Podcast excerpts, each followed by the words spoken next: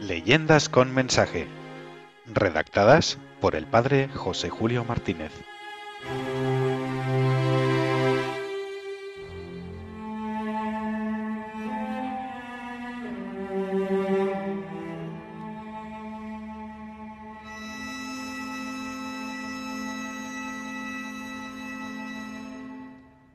Mucho ruido y solo ruido.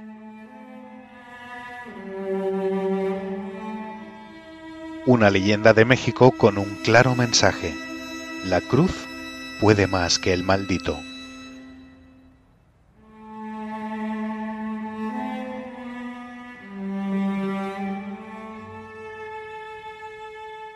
Bajo un sol que desciende abrasador hacia el horizonte y por una llanura seca y pedregosa, avanza un tropel de hombres a caballo.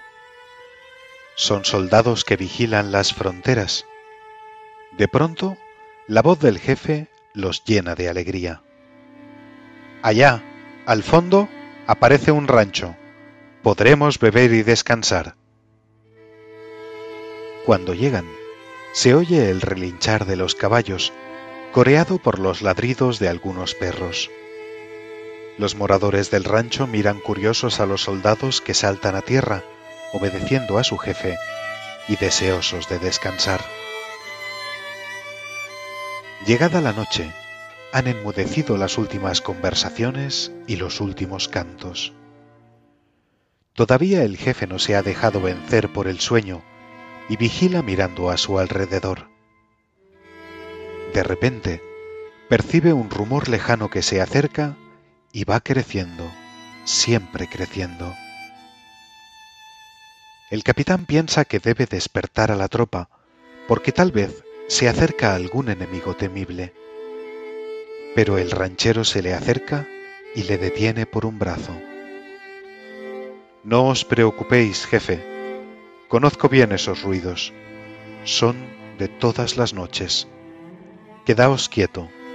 Mirad hacia allá frente al rancho. Parece un caballo negro sin jinete. Va deshaciendo zarzales, destrozando ramas secas y haciendo chisporrotear los pedernales del suelo. Os repito que estéis tranquilo. Ya desaparecerá como llegó. Y así fue. Desapareció el caballo negro en la lejanía. Se hizo silencio y el capitán murmuró. Dios nos asista. El ranchero le habló así. Comprendo muy bien vuestra emoción, mi jefe. Yo sentía lo mismo, y todos los habitantes de la llanura, cuando empezamos a vivir aquí. Ya nos hemos acostumbrado. Pero, ¿de qué se trata? ¿Y qué caballo es ese? ¿Y por qué mete tanto estruendo? Venid conmigo.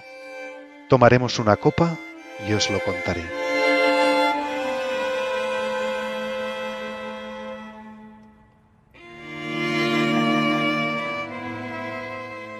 Entraron en la casa del ranchero, se sentaron en torno a la botella y el capitán escuchó la maravillosa leyenda del caballo negro que pasaba locamente cada noche.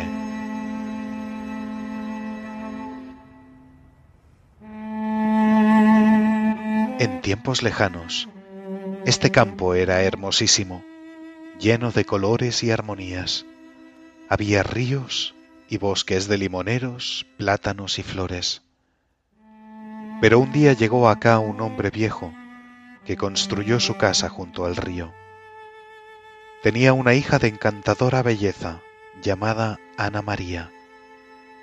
Todo lo que él tenía de adusto y antipático lo tenía ella de alegre y preciosa.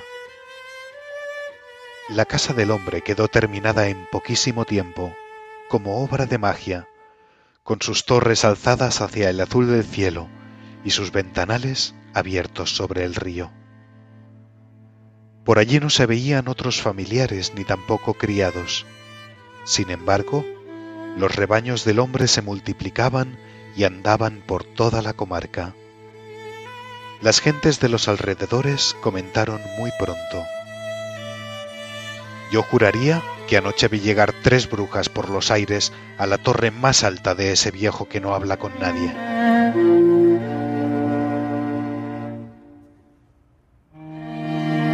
Yo creo que a las doce de la noche se reúnen muchos demonios y hechiceros delante de su puerta.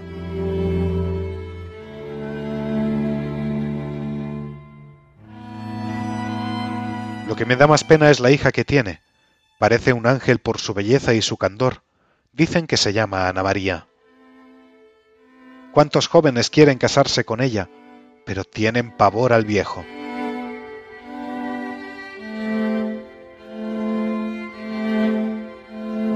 Y todos procuraban pasar deprisa por aquellos alrededores, siempre con miedo al hombre que con nadie hablaba y que indudablemente tenía pacto con los demonios, las brujas y los hechiceros.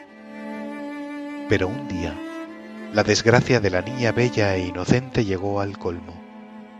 Se enamoró de ella nada menos que el maldito, y se atrevió a pedirla en matrimonio al viejo. Este dijo a la jovencita, El jefe de mis amigos está dispuesto a casarse contigo. Yo le he dicho que aceptarás, porque es riquísimo. Pondré a tus pies palacios de emperadores, vestidos de princesas, tesoros del fondo de los mares, aves del paraíso, todo lo que puedas soñar. Tened piedad de mí y no me obliguéis a casarme con ese. A ti solo te toca obedecer.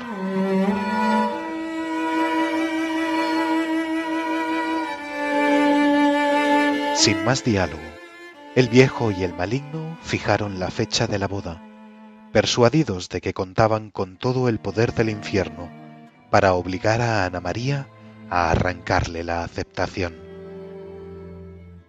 Llegada la noche escogida, se reúne la corte de brujas y hechiceros para celebrar la fiesta de la boda con pompa infernal. Bajan a la sierra lejana unos fantasmas, otros surgen de los abismos Llegan dragones con alas de murciélago, miradas relampagueantes y colas espinosas. Dios mío, no me abandones en esta hora. Así clama Ana María y se refugia en su habitación, asustada entre aquellos estruendos infernales. Como su padre no le permitía tener ningún santo Cristo, se había preparado una crucecita con dos palos de madera la estrecha contra su pecho mientras sigue rezando. De pronto se abre la puerta y los brazos potentes de su padre y del maldito la cogen y la arrastran fuera. Pero la niña conserva la cruz entre las manos, la besa fervorosamente y vuelve a clamar, Sálvame, Dios mío. Al oír este nombre bendito, la sueltan y retroceden. Aprovecha ella ese momento y se lanza a correr. Su padre la persigue gritando, Arroja esos dos palos o te maldeciré, arroja esos palos. Jamás arrojaré la cruz que me salva. Así replica la niña, y corre hacia la llanura como si tuviese alas en los pies. El viejo la sigue ferozmente. Ya parece que la alcanza que le echa las manos al cuello, pero Ana María clama a Dios con nueva fuerza y entonces viene la respuesta del cielo. Un caballo blanco, descendido de no sé dónde en rauda carrera, se acerca a la niña y se humilla a sus plantas como esperando ser cabalgado por ella. Sin pensarlo más, Ana María salta sobre la silla y se confía al poder de Dios.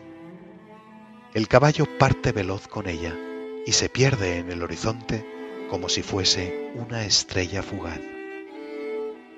Reunidos en tropel las brujas, los dragones y los demonios, capitaneados por el jefe maldito, se lanzan tras ella, dando aullidos espantosos.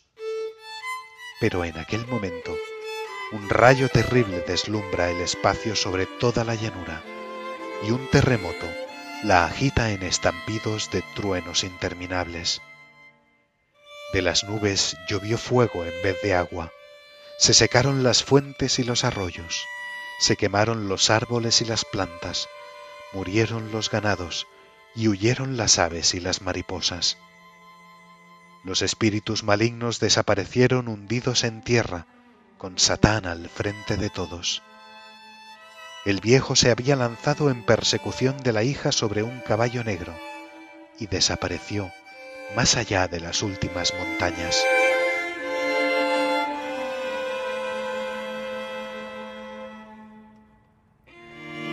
A la mañana siguiente, los moradores de estas tierras ya no vieron ni la casa, ni el viejo, ni la niña. A esta la encontró el párroco de una iglesia de México rezando ante el altar mayor con la paz de quien se ha levantado temprano para asistir a la Santa Misa. El viejo no cesó de perseguirla. Cada noche pasa por aquí en su caballo negro, haciendo temblar el suelo. Pero quedó vencido por la oración de la niña, y a nadie puede hacer daño. Por eso no me infunde miedo cuando lo veo pasar. Es como un trueno lejano, solamente ruido. Cuando el ranchero terminó la historia, el capitán se la agradeció y lo despidió para irse a dormir. También dormían sus soldados, sin que ninguno se hubiera despertado con el crepitar de los pedernales bajo los cascos del caballo negro que pasaba. Y el jefe comentaba, Ahora comprendo por qué a esta región todos la llaman el llano del diablo. Pero desde hoy, a los vecinos que me citen ese nombre, yo sabré decirles que es un diablo vencido por la cruz.